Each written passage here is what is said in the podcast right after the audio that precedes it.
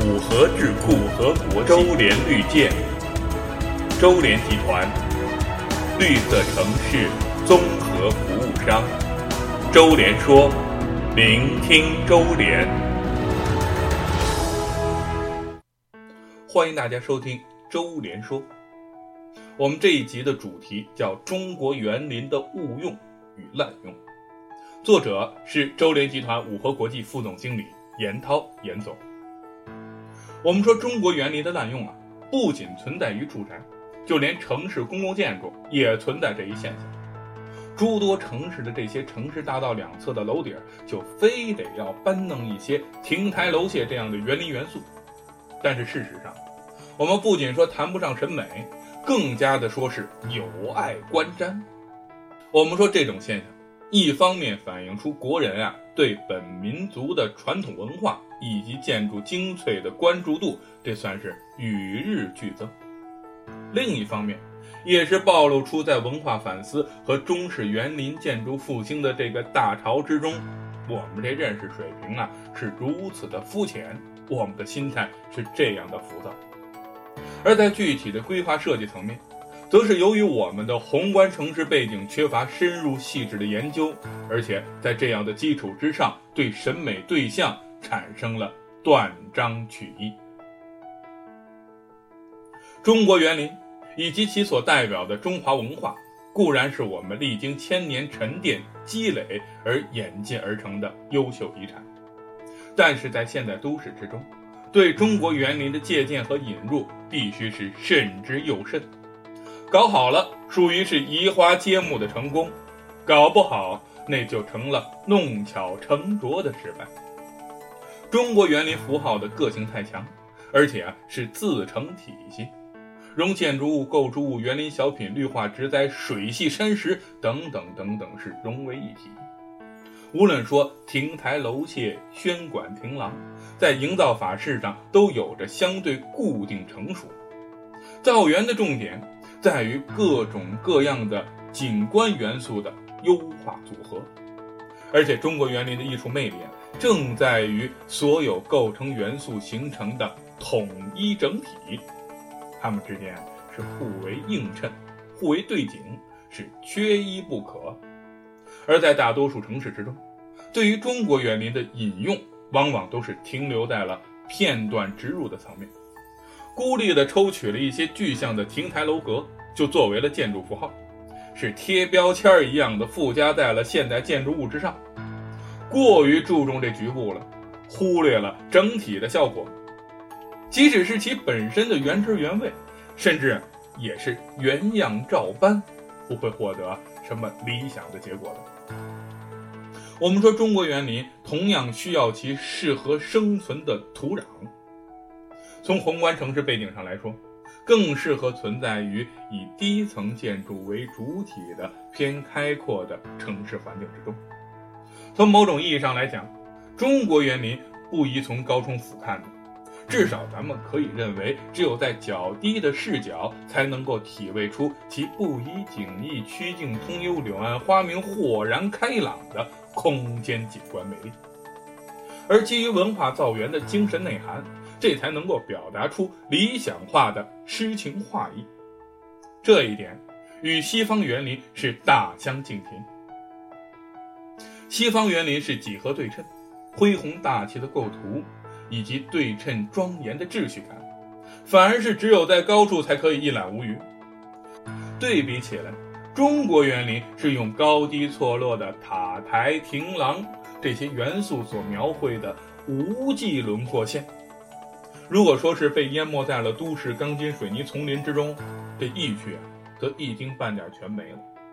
我们可以看到。为了保护首都北京紫禁城、北海、中南海等周边皇家园林公园的范围，政府在城市规划层面上出台了相当严格的高度控制条件，以离故宫的距离远近分别控制了新建建筑的高度，以使留下来的优秀建筑园林遗产和新建的现代化都市之间能够和谐共处。由此看来，国内的大多数城市显然啊是不完全具备理想的中国园林生态土壤。中国园林啊被误用滥用的过程，来自于政府领导或者企业老板们的长官意志。这些长官意志在这之中是推波助澜，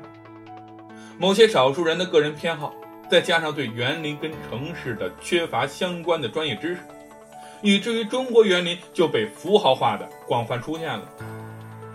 而园林设计师、城市规划师、建筑设计师都在这个情况下是无能为力，变相的是成为了助纣为虐的帮凶。因为无论怎么说，如果是合格的设计师，他的审美水平啊和艺术品味，相信是不会像表现出的那么差的。咱们说明显的例子，当年的北京。所有的大型公共建筑是依领导所好，都被强行的扣上了中式的大屋顶。咱们不管它建筑功能性质、高度体量，是一律通通的戴了帽子。虽然这之中也不乏是有真正的和谐的家族，但是大部分仍然成为了业内专家学者，甚至普通北京市民是多年来所诟病的笑柄。那么，既然我们在中国园林的传承和发扬过程之中遇到了来自设计层面如此巨大的阻力和很难克服的障碍，是不是我们就束手无策了呢？实际上，只要在设计思路上对宏观城市背景进行深入的分析研究，同时结合西方一些有益的造园的方法，在当下的都市环境之中啊。适当的引入一些中国园林，这还是可能的。首先，对中国园林的借鉴，要以神似重于形似为基本原则。设计理念的核心，那就是领会、参悟中国园林的造园精神，而并非啊是对具象符号的简单的复制或者移植。我们以亭为例，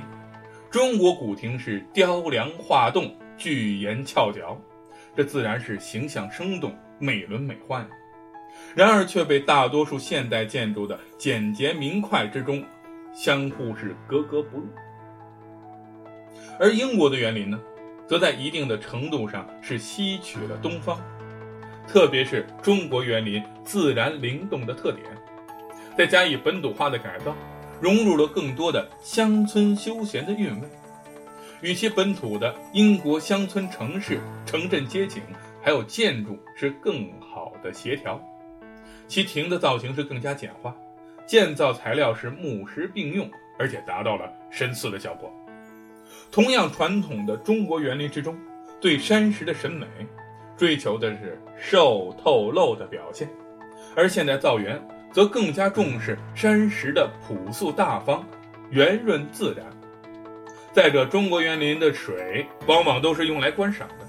或者是作为山石、草木和建筑景观的配景；而现代造园之中呢，则更加强调其的可亲可近，其功能价值和观赏价值是并重的。我们说如喷泉、戏水池等，所以借鉴中国园林的成功与否，更重要的是营造一种诗意化的空间效果。在空间的层层递进、若隐若藏之中，获得审美的享受，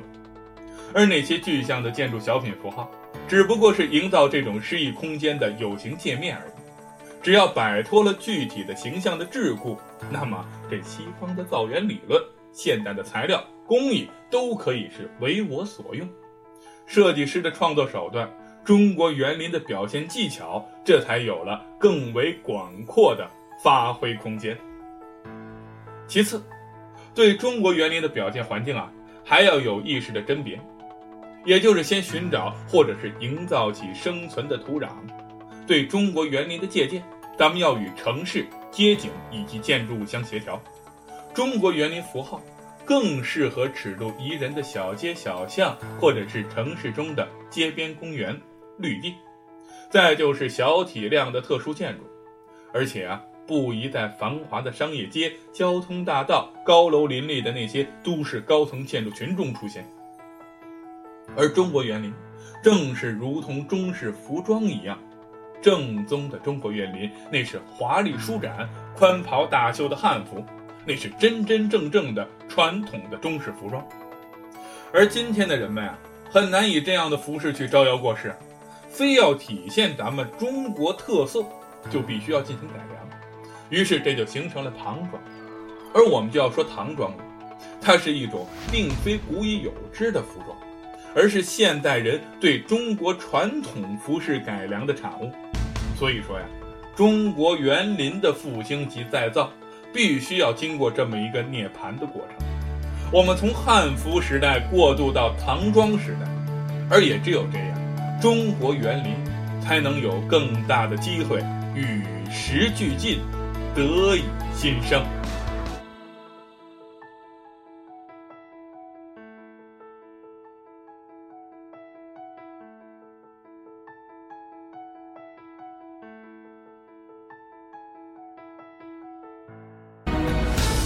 五河智库和国周联绿建，